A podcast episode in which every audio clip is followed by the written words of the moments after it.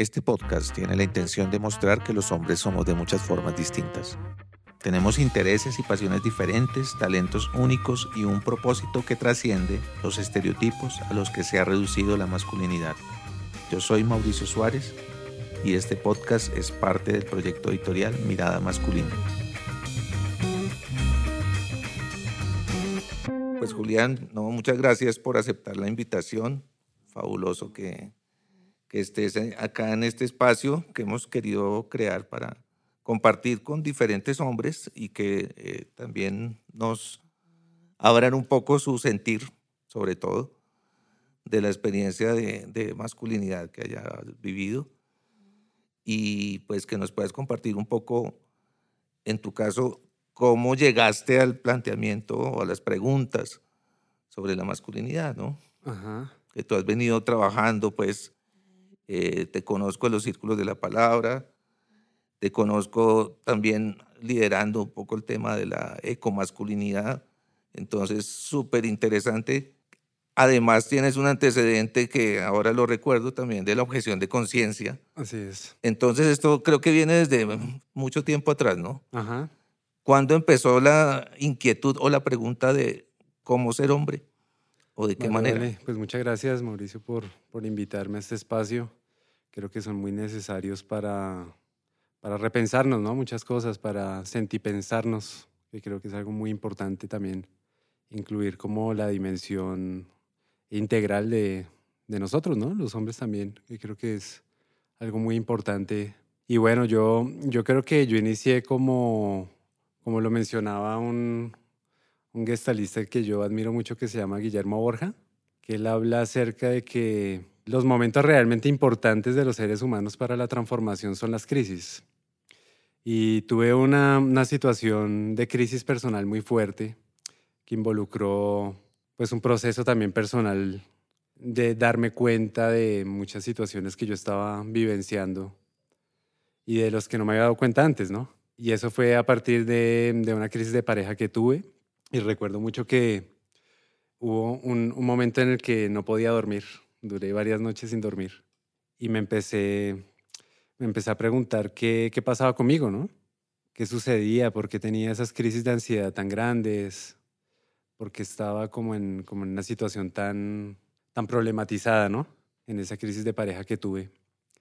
Y sentí por primera vez la necesidad de, de pedir ayuda, ¿no? Porque anterior a esto yo creía que el mundo de, de la psicología, el mundo de la atención terapéutica, pues era, era un mundo que no era conveniente desde mi punto de vista. Yo pensaba, pues yo decía que era algo así como que todos nosotros tenemos las herramientas necesarias para, para poder superar cualquier crisis y, y yo no veía tan relevante ni el mundo terapéutico, no, no veía relevante pedir ayuda, ¿no? Y en ese momento me empecé a enterar un poco de los círculos de la palabra empecé como a escuchar un poco de, estas dinámicas de, hombres expresando lo que sentían. Pues yo ya venía, digamos, de tiempo atrás escuchando estas conversaciones desde el punto de vista del antimilitarismo, desde la no violencia, desde la objeción de conciencia. Cuando yo empecé, pues era muy joven en ese entonces, cuando me declaré objetor de conciencia y, y se hablaban de estas conversaciones, ¿no? Sin embargo, para mí en lo personal no eran como las más importantes en ese momento, ¿no? Sino fue hasta que tuve esa, esa situación personal. Y empecé a ir a los círculos de, de, la palabra y me empecé, me empecé a dar cuenta de, pues también de la responsabilidad que tenía yo con mi propia transformación, ¿no? Me empecé pues a dar cuenta de todas esas conversaciones que tú estás mencionando ahorita que a veces están muy en el plano teórico, de las discusiones de género, empecé como, como a escuchar muchas conversaciones sobre, sobre lo que significaba el, la lógica patriarcal, la heteronormatividad, todas esas discusiones que están muy en el ámbito de, lo académico. Y realmente lo que me hizo clic fue, fue, fue, los darme cuenta y sentir que compartiendo con, con otros hombres me estaba espejando en muchas cosas, ¿no? Y me di cuenta que todo eso que estábamos hablando de la heteronormatividad, de, de las lógicas patriarcales bajo las cuales construimos nuestra masculinidad, pues también tenían un arraigo a nivel personal, ¿no? Eh, siempre lo había visto yo desde el punto de vista más social, de, las transformaciones que tocaba hacer a nivel social, de, de los feminismos, que también fue muy importante para mí conocer muchas vertientes feministas para entender estas posturas. Y bueno, tuve que eh, como darme cuenta que también era importante acudir a mí mismo, ¿no? Y en los círculos de la palabra me empecé a dar cuenta de un montón de cosas, empecé a espejarme, empecé, mm, no digo que a transformarme desde el punto de vista de, de ser otro hombre, como obviando que hago parte también de esta cultura machista y patriarcal, y sí a darme cuenta, ¿no? A darme cuenta de un montón de cosas que me hicieron como eh, incursionar en mí mismo de una forma mucho más fuerte, ¿no? Y que tiene que ver ya mucho con, la, con lo que estás mencionando de, la ecomasculinidad, ¿no? Porque, porque también me di cuenta que toda esta lógica de la heteronormatividad depredadora de, de, de esa masculinidad hegemónica eh, tiene que ver mucho con los vacíos que tenemos los hombres en relación con nosotros mismos, ¿no? Con la manera como nos autopercibimos y cómo nos, nos elaboramos. Y esa lógica depredadora, pues es básicamente la que hace que, que no tengamos como sentido en relación con, con, nuestra existencia, ¿no? Más allá de lo que, de lo que nos han inculcado, ¿no? Y, bueno, y de ahí para adelante, pues empecé, empecé a trabajarlo a nivel personal, a nivel también de los círculos de la palabra, de los encuentros. Y fue, fue allí donde se empezaron a forjar muchas cosas, ¿no? Eh, muchas discusiones, muchas conversaciones y, y también pues eh, yo me empecé a meter en, cosas incluso ya terapéuticas. Ahorita estoy en, en, mi segundo año de formación en terapia gestal. Estoy muy metido en el, en el asunto y, y pues estoy convencido de que las transformaciones eh, también parten por allí. Parten también de, de adentro hacia afuera sin decir que, que, por supuesto lo de afuera no, no, no, tenga ningún sentido, claro que sí, es una interrelación de, de, las dos cosas, ¿no? Lo que pasa es que antes creía yo que era modificando la estructura del sistema mediante la cual las cosas iban a generar transformaciones, ¿no? Y, y he venido descubriendo que es, es más bien como al, al, revés, ¿no? Es más bien comenzar por ahí. También estuve en muchos procesos de, de izquierda, estuve involucrado en muchas organizaciones sociales de derechos humanos. Y pues también pude percatarme de, de, muchas contradicciones en ese sentido, ¿no? Entonces, eh, creo que va por ahí, va por ahí como los inicios. Compártenos, eh, Julián, un poco de, de, esos inicios, trasladándote a, a esos momentos eh, en los que estabas seguramente en una búsqueda, seguramente en una urgencia existencial, no lo sabemos. ¿Qué encuentras encuentras preguntas, encuentras respuestas, encuentras modelos. Uh -huh. ¿Qué es lo que vas encontrando que te dice, este es el camino de transformación o esto es lo que yo me esperaba para este momento? Bueno, yo, yo empecé a sentir que el hecho de que estuviera en el cuerpo de un hombre, que eso nunca lo había percibido antes, podía ser también mi propia medicina, ¿no? Y darme cuenta de eso pues fue, fue muy importante, ¿no? porque pues antes para mí estar en, en un cuerpo masculino pues no, no implicaba ningún nivel de conciencia de nada, ¿no? Sencillamente yo estaba allí metido en ese cuerpo y vivía mi existencia de acuerdo, de acuerdo a ello, ¿no? Entonces, eh, empezar a habitarme a mí como una persona que está dentro de este cuerpo y empezar a darme cuenta también que, que este cuerpo tiene una, una relación con, con la vida, con la existencia, con la naturaleza. Pues ha sido muy, muy importante para mí comprenderlo en las, en las transformaciones, ¿no? Entonces, eh, pues yo hice clic, realmente hice un clic muy, muy fuerte. Me acuerdo con, con, un abuelo de México, que de pronto tú conoces, que se llama el abuelo Héctor Falcón. Bueno, con él estuve haciendo un, un proceso. ¿Acá en Colombia? Eh, lo estuvimos haciendo por lo, por lo virtual, ¿no? Yeah. Y bueno, pues una cosa de pronto para mí muy, muy importante fue empezar a comprender eh, el autocuidado, empezar a, a, tomármelo muy en serio, ¿no? Toda vez que pues fue también darme cuenta que yo era parte también de la vida y de la naturaleza, ¿no? Un poco la, me acuerdo la metáfora del abuelo, era, era algo así que una vez se le había acercado una, una chica con, unos paqueticos de papas, ¿no? Que se estaba comiendo. Y le decía al abuelo algo así como que, ¿y qué abuelo? ¿Vamos a sembrar árboles? Y pues el abuelo le decía algo así como, pues antes de sembrar árboles, cuídate a ti, cuida lo que comes. Eso es cuidar la naturaleza. Si te cuidas a ti, cuidas a la naturaleza. Tú eres parte de la naturaleza, ¿no? Y bueno, darme cuenta que, no, no sé, de pronto es un argumento un poco obvio, ¿no? O sea, como que, como que lo veamos en, todo sentido.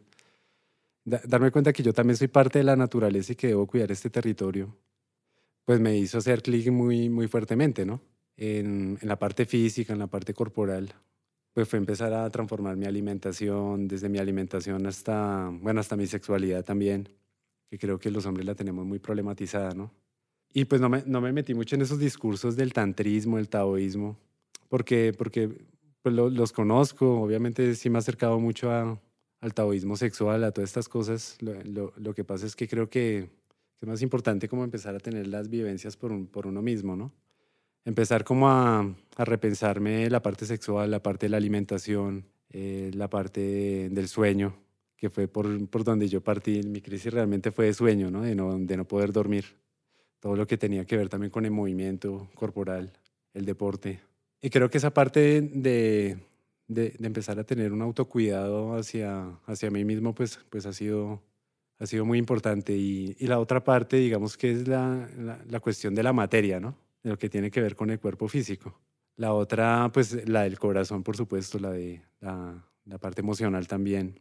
Pues estar como muy, muy atento, muy, muy alerta a mis propias emociones que yo siento que eh, era como muy inexpresivo antes, ¿no? Y también por mi característica de personalidad, pues para mí las emociones eran algo que estaba allí, pero no, la, no, no sabía gestionar eso, ¿no? Y creo que ha sido uno de los grandes aprendizajes, empezar a, trabajar el tema emocional, el tema del corazón, darle una importancia también en, en la vida, de que se manifiesten esas emociones un poco, digámoslo así, como al, al estilo anáhuac o al estilo budista, ¿no? Que es no reprimir nada, ¿no? Sencillamente las emociones están y, y son grandes, grandes maestras también que enseñan mucho. Y, y, esa pues sí creo que es una, una transformación muy importante que, por lo menos en mi vida personal he intentado implementar, porque siento que el mundo de las emociones en, en, la, en la, perspectiva de, de, estar en un cuerpo masculino es muy, muy, muy fuerte, ¿no? O sea, casi que las emociones son completamente desconocidas en, en, el solo hecho de estar en el cuerpo emocional, incluso teniendo conciencia, ¿no? Siendo alternativos o, diferentes supuestamente, ¿no? Incluso en ese ámbito, pues siento que, que, todavía hay, hay mucha, mucho, campo que explorar en el mundo emocional, ¿no? El corazón, la sexualidad, eh, la materia o la parte, la parte física y por supuesto la parte mental, ¿no? Los pensamientos. Y creo que en eso la, la, todo este proceso que he venido haciendo en la Gestalt ha sido muy importante, ¿no? De darme cuenta de que de qué cosas tengo automatizadas, ¿no? Desde, desde esa visión hegemónica de la masculinidad. Quisiera tocar dos aspectos eh, que has mencionado, porque desde esa formación, mm, digamos, tradicional de la masculinidad, con la que todos formamos también nuestra identidad como hombres, casi siempre se valora muchísimo, ¿sí? La sexualidad o, la identidad, digamos, sobre todo con una sexualidad muy genital, ¿no? Muy específicamente genital. Y em, una emocionalidad básica, que es la emocionalidad de, de la ira, ¿no? De la rabia. Casi que con esos dos elementos uno ya podría ser hombre en esta cultura de qué manera se puede llegar a ampliar, digamos, a partir de tu, de tu vivencia, de tu experiencia, esa dimensión de lo sexual y esa dimensión de las emociones.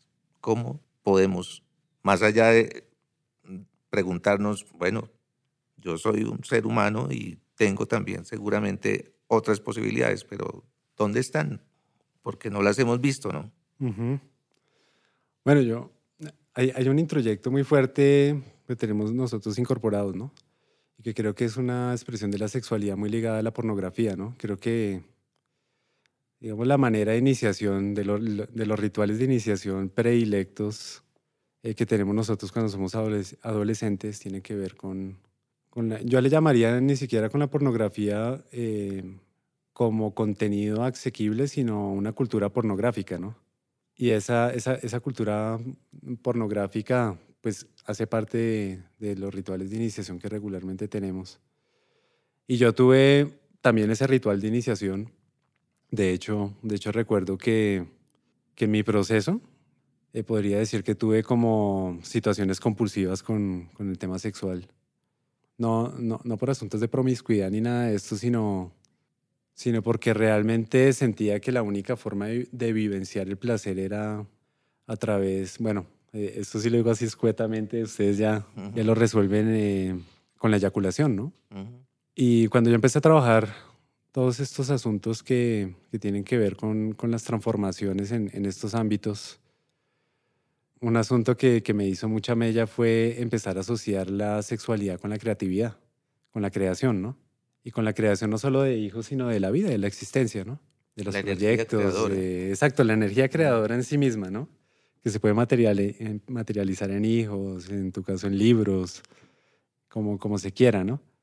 Y, creo que una pregunta que me hizo mucho clic es en dónde yo estoy dejando mi semilla, ¿no? O en dónde estoy botando mi energía. Y, y la verdad me, me, tocó mucho eso, ¿no? A nivel interno me, me, movió muchísimo porque me di cuenta que la manera como estaba viviendo mi, mi sexualidad tenía que ver mucho con la manera como estaba viviendo mi vida. Y que estaba dejando mi, mi energía en lugares, estaba desperdiciando mi, mi energía en ciertos lugares y con personas que no, que no me estaban aportando mucho en mi vida, ¿no? En trabajos, en, en un montón de, de, asuntos, ¿no? Y, y bueno, me, me, di cuenta que era muy importante el trabajo de la sexualidad en ese ámbito, ¿no? En el ámbito de la creación, en cómo generar eh, dinámicas creativas en mi vida que me generaran un sentido, un sentido distinto, que yo creo que es un poco más más existencial que el hecho de, de meterse a hacer cosas de taoísmo, de tanterismo, de aguantar la eyaculación por 21 días, que eso está muy bien, es muy saludable si se hace bien. Sin embargo, pues eh, he, notado que a veces eh, en, estas, en esta lógica lo que se hace es como, como instrumentalizar los discursos del taoísmo y del tanterismo y, y bueno, hace poco en, en un grupo de, de hombres estaba viendo que que uno de los hombres decía algo así como que ya lleva 62 días sin eyacular, ¿no? Lleva 62 días sin, sin eyacular. Se vuelve y que, un, un, objetivo más, ¿no? Sí, exacto, exacto. O sea, es como lo, lo mismo que criticamos. Sí, solo, solo que, que, acá, y que, y que, pues, que estaba con su pareja, que se sentía muy bien, que qué opinábamos, ¿no? Entonces, pues, pues, yo notaba que si estaba bien para él, está perfecto, ¿no? Está, está perfecto, no, no tendría que, que preguntárselo si está bien para él, ¿no? Y si no está bien, pues es mejor que eyacule, ¿no? Era algo así como... Pero quizás no está bien para él a menos que otros lo validen. Exacto. Y en esa medida volvemos entonces al rol tradicional, ¿no? exacto. Soy el macho aguantador y ese tipo de cosas. Entonces, pues, diría, ¿no? Digamos, para mí lo, lo, importante es como el sentido de, de las prácticas, que esto realmente tenga un, un, un, aporte importante en la transformación, en la sanación, ¿no? De cada uno. Y yo creo que cada cuerpo es, es diferente en, en estas cosas, ¿no? Cada uno sabe qué, qué le conviene y qué no, y hace parte más de la autoexploración, ¿no? Del autoconocimiento que uno pueda tener de su cuerpo, de, de su sexualidad. ¿Tú crees que sirve de todas maneras eh, hablarlo, socializarlo con otros hombres, por ejemplo? Eh, vivir una sexualidad problemática como generalmente la tenemos ayudará. Sí, sí, sí, yo creo que además es muy necesario, ¿no? Yo creo, creo que todas estas confusiones en las que nosotros nos encontramos es parte de, no tener escenarios para poder hablar de estas cosas libremente, ¿no? Yo recuerdo que antes de empezar a hablar con hombres yo tenía muchas conversaciones con, con mujeres, ¿no? Y me daba mucho miedo hablar de estas cosas con los hombres. Eh, y además porque no, no me sentía ni comprendido ni nada, tampoco estaban los espacios para poderlo hacer. Y sí me he dado cuenta que compartirlo y, generar espacios de diálogos y generan unas transformaciones importantes. los espejos, esto de que, de que los círculos son una figura geométrica que no permite una salida, ¿no? Entonces todo, todo el mundo que se encuentra dentro de un círculo se espeja en los demás, ¿no? Digamos que no tiene como mirar para afuera, o si tiene cómo hacerlo si quiere oír, ¿no? Sin embargo, eh, pues la conversación sí permite despejarse, ver que hay problemáticas similares, que hay situaciones conjuntas que, que se vivencian, ¿no? Mm, recuerdo mucho una conversación que tuve con un, con un hombre de Paraguay que me, que me contactó y pues claro, me comentó una situación, una situación muy, muy difícil, muy, muy problemática que él estaba viviendo. ¿Y por qué te contactó? Me contactó porque yo estaba en un grupo y pues en ese grupo conversábamos de, de muchas cosas, ¿no? Ah, bueno, era, era, uno de estos grupos de los 21 días sin eyaculación, ¿no? Ya. Del reto. Que, fue, que, es, que es muy saludable, es muy saludable, sí, siempre y cuando se haga con mucha conciencia de lo que se está haciendo, ¿no? Y, y, pues él me contactó, no sé, sintió como, como un espejo, como, como una sintonía conmigo y me contactó. Y, me, me, comentó una, una situación muy difícil que yo le escuché, bueno, eh, sentí como mucha resonancia, conversábamos y, y que tenía que ver con estas cuestiones que, estas patologías que surgen con la, con la pornografía como adicción, ¿no? Y era que él tenía, él tenía eyaculación precoz y tenía un problema muy, muy, muy, muy fuerte. Claro, yo me sentí con una responsabilidad muy grande cuando me estaba hablando porque pues yo no, yo, yo sé conversar, yo sé hablar, escuchar, sin embargo, pues ya tratamientos de, de, ese, de esa índole no, no tenía. Y en Paraguay, pues él me decía que no, que no existían estas cosas por lo menos no estaban muy desarrolladas como en otros países como Colombia, como, como México. En Paraguay era muy jodido y que no había podido hablar con nadie, ¿no? Y que era la primera vez que hablaba con, con, con alguien de, de, esto. Y que me agradecía mucho y se sentía como mejor, ¿no? Pues yo no digo que se le haya resuelto para nada la, la dificultad. Lo, lo, que siento es que pudo como conversar con, con otra persona para, para aliviar y para darse cuenta y, pues yo lo que le sugerí es que intentara hacer esto con, con una persona experta en terapia en, en asuntos de, de, temas sexuales, ¿no? Y ahí quedó la conversación, ¿no? Y, y así con varias gente, como que siento que, que sí hay una necesidad de, de dialogar y, de, y despejarse, ¿no? En esta terapia gestal que tú estás trabajando, ¿hay herramientas o hay elementos que, que puedan aportar, digamos, en estos procesos de, de comunicación emocional que creo que son tan necesarios para los hombres. Sí, sí, es cierto. Pues, eh, pues mira, eh, de pronto aspectos que a mí me parecen claves ¿no? en, en el mundo de la, de la Gestalt que le pueden aportar a, a la perspectiva masculina, ¿no? Tener una conciencia del aquí y del ahora, de lo que se está vivenciando en este momento, evitando en la medida de lo posible tener situaciones fantasiosas que no existen, ¿no? O imaginarias, que hacen que que, que, se nos dificulte hablar de modo directo. ¿no? Creo que algo que me ha aportado mucho el, el enfoque es que eh, es poder como darme cuenta de que estoy sintiendo, de que estoy vivenciando en el aquí y en el ahora y ser muy honesto con ello, ¿no? Entonces, eh, si tengo miedo, tengo miedo, ¿no? Ahí y, viene el reconocer las emociones. Y lo expreso y lo digo. Si tengo rabia, tengo rabia, ¿no? Y la expreso y la digo, ¿no? Eh, si tengo alegría, eh, la expreso, ¿no? Entonces creo que eh, la autenticidad, ¿no? Como intentar de ser lo más honesto posible con consigo mismo. Y creo que el tema de, del cuerpo, de la palabra, de lo que se dice, de, de cómo se dice, ¿no? Digamos que recuerdo mucho que, que, yo tenía muchos temores en este tipo de conversaciones cuando me ponía micrófonos. ¿sí? y, y todavía, todavía lo siento, ¿no? Todavía, todavía lo siento. Lo que pasa es que lo que hago es reconocerlo y, y, hacerlo. Entonces es un poco diferente como al hecho de, de aquellos o aquellas eh, terapeutas que tienen una vida un poquito enredada y cuando van a hacer terapia, pues hacen terapia con, con los demás y como que dejan esto a un lado, ¿no? Eh, creo que es más como incluirlo, eh, ser muy honestos, ser muy claros en el aquí y en el ahora lo que se está vivenciando, ¿no? El ser humano no, no, no, tiene, no, tiene, no tiene nada que ocultar, e, es decir, no hay, no, no, hay nada negativo en el hecho de que se tengan cosas difíciles, ¿no? Que creo que a veces como que le tenemos mucho temor a esa parte sombría. Y creo que, que sí es muy importante, ¿no?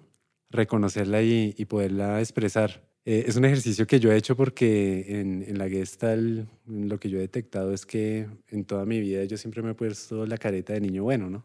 Y de hecho, pues me etiquetan mucho con el niño bueno y yo me siento muy identificado con esa etiqueta, ¿no? Pero y, la sombra. Y pues he intentado a veces de ser un poquito más malo, ¿no? De expresar. A veces sé que me equivoco y pues lo expreso y después pido disculpas, ¿no? pero prefiero eso a, no poderlo expresar. Y después digo, oye, pues me equivoqué, soy consciente que me equivoqué y prefiero eso a, a, mostrar una cara que no tengo, ¿no? Entonces creo que, creo que es por ahí, entre más honestos, entre más, entre más las emociones sean eh, lo más nítidas posibles, creo que, que va, a ser, va a ser clave, ¿no? Va a ser importante. Como este espacio está pensado especialmente para jóvenes, ¿tú crees que los jóvenes encuentren en la comunicación honesta, abierta, emocional, una posibilidad para identificar también esto que, acabas de mencionar, ese lado también oscuro, esa sombra, ese aspecto de pronto no tan visible que especialmente para los hombres nos obliga a mirar hacia adentro, ¿no? es, ¿Cómo sería esa dinámica? Digamos, o, tú qué le sugerirías a, un joven que tenga esa, esa inquietud? ¿Por dónde me busco? ¿Por dónde me encuentro? ¿Cuál es el camino, digamos, a, seguir? Sí, yo, yo creería que como reconocerse a cada, a cada cual como el propio instrumento de... El, propio instrumento es uno mismo, ¿no? Y hay cosas que se pasan desapercibidas y que no nos damos cuenta, ¿no? Eh, justamente porque yo siento que no estamos en el aquí y en el ahora dándonos cuentas de, las cosas. Entonces lo que empieza a ver es acumulación de situaciones inconclusas, ¿no? Que es lo que después termina volviéndose en, pues en cosas irresueltas que, que finalmente son las que enferman, la que nos enferman, ¿no? Entonces yo diría que una, una herramienta muy importante, pues uno mismo, ¿no? Intentar de, de percatarse de cómo estoy, ¿no? De cómo me encuentro, qué me está sucediendo, qué estoy, qué estoy sintiendo en este momento, ¿no? Y con base a ello empezar, empezar a darme cuenta, ¿no? Y creo que darse cuenta es una, es una muy buena forma de, empezar a hacerlo. Hay, hay una dinámica que, que, se habla mucho en este ámbito y, tiene que ver con, con el mundo de las polaridades. Y es, y es darse cuenta de que, de que el mundo también, el campo en el que nos encontramos en este momento también tiene polaridades, ¿no? Y, yo creo que ayuda muchísimo como abrir la, la, percepción y la, y la, perspectiva de las cosas. Y el cuerpo tiene muchas, muchas posibilidades para uno darse cuenta de eso, ¿no?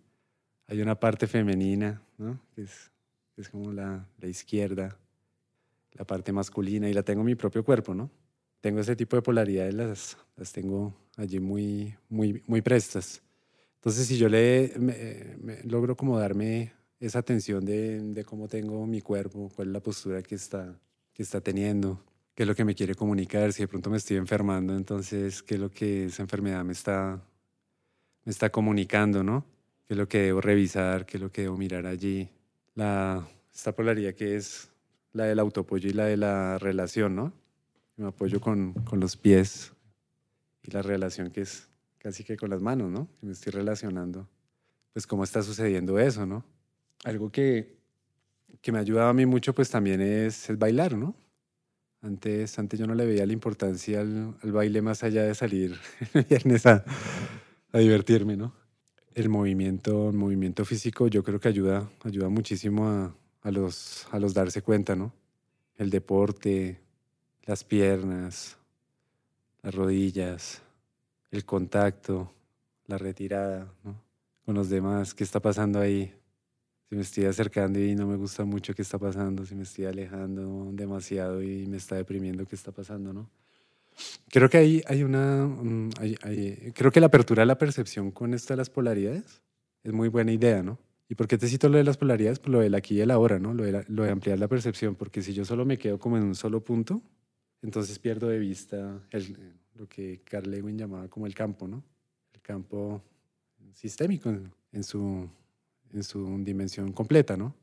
Y creo que, creo que por ahí hay una, una pista muy, muy interesante de uno en relación con el entorno y el entorno en relación con, con uno mismo, ¿no? Entonces, el, el, digamos, el ambiente aquí no es solamente el ambiente natural, es, estamos hablando de todo lo que está alrededor, todo lo que está en el entorno. Sí, sí, sí, exacto. Es todo lo que se desarrolla en el entorno. En últimas, en últimas la, la, la, realmente importancia de la vida es es la vida, ¿no? Es, es lo que nos rodea, es lo que tenemos a disposición, ¿no? Algo así como, recuerdo mucho esta, esta frase que se, que se dice por allí, que de este mundo sacarás únicamente lo que metas, ¿no? Y eso es lo que hay en este mundo, lo que, lo que tenemos en el, en el aquí y en el ahora, ¿no? Y, y de allí creo que, que se abre la conciencia. Pienso que es, que es como lo más práctico. Y, y todas las herramientas también, ¿no? El que quiera hacer tantrismo, el que quiera hacer taoísmo, el que quiera meterse como en, en, muchas dinámicas está muy bien, ¿no? Creo que, creo que eso ayuda. Y lo importante es que realmente se, cada cosa se integre, ¿no? Se integre en la vida. ¿Sirve para esa dinámica eh, un trabajo separado, diferenciado por géneros? ¿Será importante? Los hombres trabajando aparte, las mujeres trabajando aparte. ¿Cómo, ¿Cómo lo ves en este momento? Sí, sí, sí, yo creo que sí, ¿sabes? más allá de esto que podríamos llamar energía femenina y energía masculina que la tenemos hombres y mujeres, y cada uno de acuerdo a, sus darse cuenta ahora que lo estábamos hablando. Mm, sí, pienso, sí pienso que hay una energía y, diferente, ¿no? Me acuerdo eh, eh, una de las veces que estuve en un temazcal de solo hombres. Fue la primera vez que estuve en, en, un temazcal. Y pues era una energía diferente. Em, es un temazcal para los que de pronto para los que de pronto no saben. No lo saben. Es, es una medicina que viene de los indígenas de Centroamérica y de Norteamérica. ¿no? En Norteamérica le dicen el inipi y en Centroamérica le dicen temazcal. Y es básicamente eh, como un retorno al útero, al útero materno. Es un lugar que está completamente encerrado, en donde se ponen a, a lo que podemos llamar las abuelas, que son unas piedras que rodean el espacio y es un baño de vapor, ¿no? Sauna. Como un sauna, como un, baño turco, diría yo. Mm. Lo que pasa es que aquí se mueven, pues digamos que el baño turco es relajante, ¿no? Y este, y este también. Lo que pasa es que eh, se empiezan a mover una serie de dinámicas dentro de, del lugar que hacen que se activen muchos miedos. El primer miedo que a mí se me activó la vez que estuve en ese temazcal con los hombres era que yo pensaba que me iba a ahogar porque hay un momento donde uno siente que no puede respirar, ¿no? Y quería salir o Y quería salir, sí, sí, sí. Y hay cuatro puertas y cada puerta tiene una, una intención diferente, ¿no? Hay unas puertas que son más dulces, otras que son el fuego, entonces pues ya nos podemos imaginar cómo será eso adentro. y así, ¿no? Y recuerdo que cuando estuve con, con el grupo de hombres fue una energía muy, muy fuerte, de mucha, de mucha fuerza. Eh, y entendí una cosa en ese temazcal y es que lo que yo creía que era negativo, cuando empecé en estas conversaciones de, género, eh, no lo era. Ese, era mi punto de vista. Yo pensaba que la fuerza siempre la asociaba a la violencia. Entonces yo siempre satanicé la, a la fuerza. Y yo no quería ser fuerte, yo no quería meterme en esas, en esas cosas porque siempre la asocié con la violencia de género. Y ahí me di cuenta que, que, la fuerza podía utilizarse de una forma diferente. Que, que ser fuerte eh, al servicio de la humanidad también tenía un sentido. Algo así como lo que se hacía en las, en las sociedades que eran matrifocales, ¿no? Siete mil años antes de Cristo, que pues eran sociedades en las que eran las mujeres las protagonistas, una, una sociedad mucho más armónicas, y los hombres utilizaban la fuerza al servicio de la comunidad, ¿no? Esto de, de, de los hombres, de 50 hombres cazando un mamut, pues se utilizaba el servicio. Un objetivo colectivo, digamos. Exacto, exacto. Y para mí eso fue un descubrimiento muy grande, ¿no? Yo les cuento que cuando yo me di cuenta eso fue como, como, wow, ¿no? Increíble. Es increíble poder utilizar mi fuerza, ¿no? Sin satanizarla y poderla utilizar para, para otro asunto. Entonces, digamos, esto yo no me, no me hubiera podido percatar de esto si hubiera estado en un círculo de mujeres. Porque el trabajo en un círculo de mujeres es diferente, ¿no?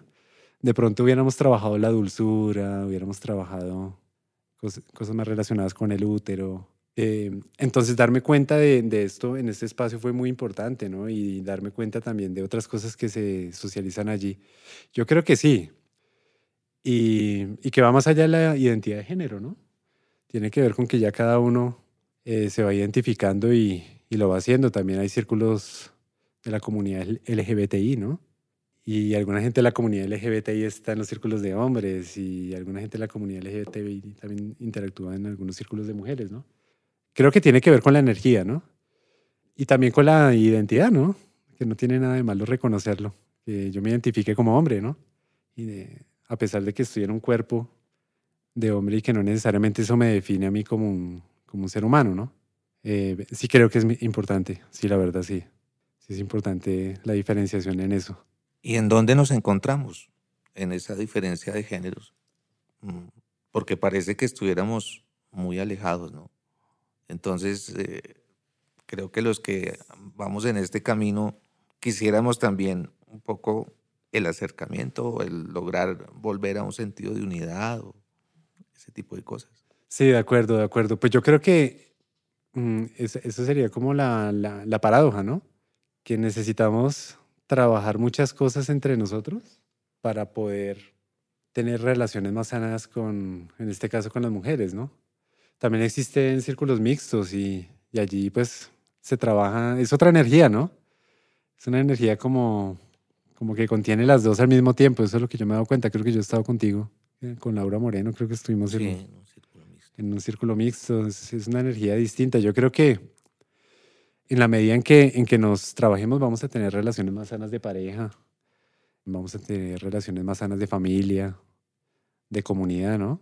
Y creo que el hecho de que, de que lo esté trabajando acá no quiere decir que me esté fragmentando de, allí, ¿no? Sino que la forma de hacer el trabajo es, es de esta manera y me sirve más hacerlo de, de esta manera que, que, hacerlo de otra forma, ¿no? Justamente por esto de, de los espejos que estábamos hablando. Espejarse, poder compartir, dialogar, en mm, muchos casos hacer catarsis, ¿no? Creo que la catarsis es importante, es, vital, sin que solo sea una cosa de desahogo y de descarga, ¿no? Que los círculos no se conviertan únicamente en dramas, ¿no? En dramas de la vida, sino que también, pues también permitan como, como hacer la elaboración y que, y que esa elaboración también se vea reflejada en, en la vida, ¿no? Que la vida sea un poco más ligera, ¿no? Eh, sí, yo diría, diría que es por ahí el asunto para mí.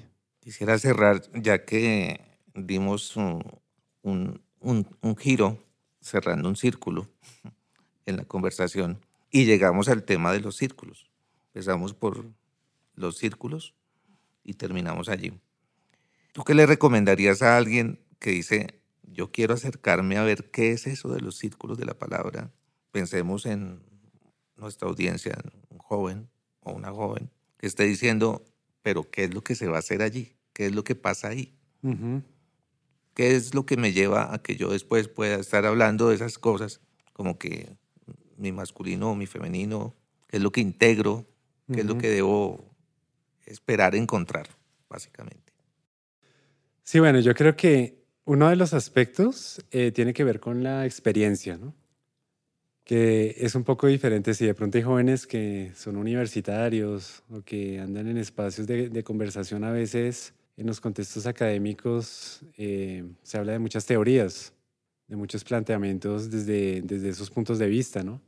Entonces en los círculos pues no se, trata, no se trata tanto como de hablar y teorizar y de hegemonizar la palabra, si se quiere, como convertirla en, en un lugar donde, donde se dicen muchas cosas y no se asume la responsabilidad propia, ¿no? Entonces creo que el círculo en sí mismo, por el solo hecho de hablar desde el sí mismo, desde el yo, eh, pues ya tiene un poder transformador y es asumir la propia responsabilidad, ¿no?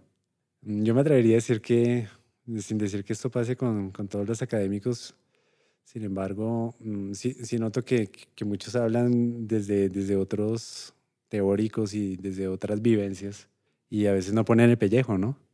Yo creo que eh, poner el pellejo es muy importante porque es darle un lugar a la vulnerabilidad, en exponerme ante los demás, es un acto de valentía es un acto de valentía que tiene que ver con la vulnerabilidad que regularmente está asociada con la cobardía, ¿no?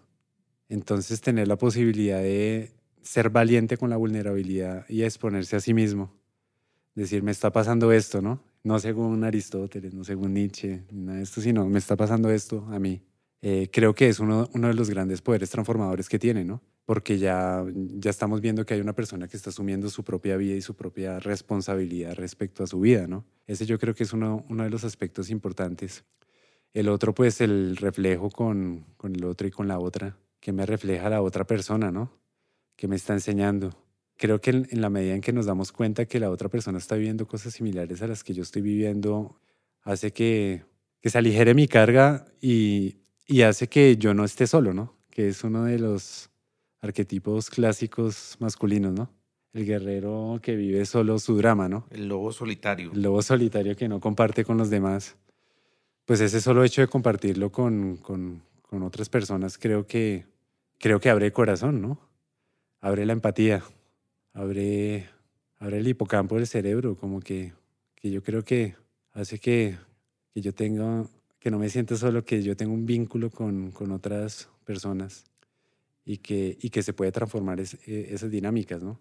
Que si yo lo vivo solo y, y, sigo viviendo las cosas ahí sin darme cuenta de, de, lo que, de lo que está pasando.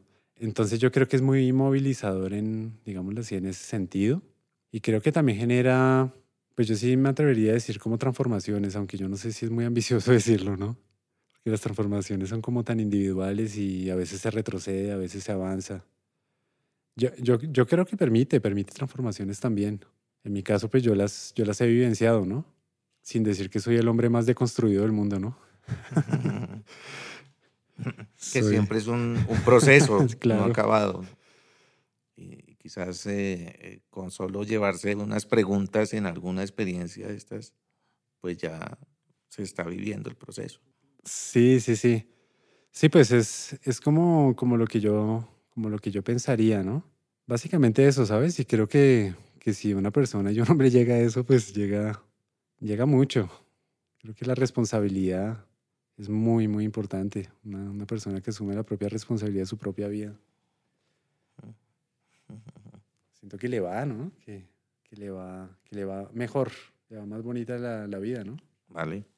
Pues muchas gracias, Julián, por tu apertura, por compartir esta experiencia y por tener también como la, la confianza en que este mensaje pueda llegarle a quizás más personas que quieran ampliar su conciencia. Y gracias por compartir. No, no, no, a ti. Pues muchas gracias y bueno, espero que, que muchas personas jóvenes escuchen este programa, claro, que genere inquietudes y, y, que genere también procesos, ¿no? Creo que regularmente cuando eh, una, una de las despedidas así clásicas de los círculos es que la persona que facilita es un ser humano más, ¿no? Y es, es también un desafío a la academia, al conocimiento bancario de la academia de que, el, de que el profe es el que tiene el conocimiento y la otra gente no tiene conocimiento, el, facilitador.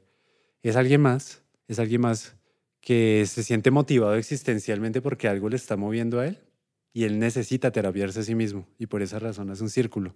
No lo hace porque sepa, ¿no? Lo hace porque tenga el conocimiento, sino porque realmente siente. Y yo, cuando abro un círculo lo hago porque yo estoy problematizado con algo en mi vida, ¿no? Entonces la invitación para los, jóvenes es que si se sienten problematizados en algo y tienen comunidad, tienen espacios pues que generen círculos de la palabra y no hay que hacer mucho.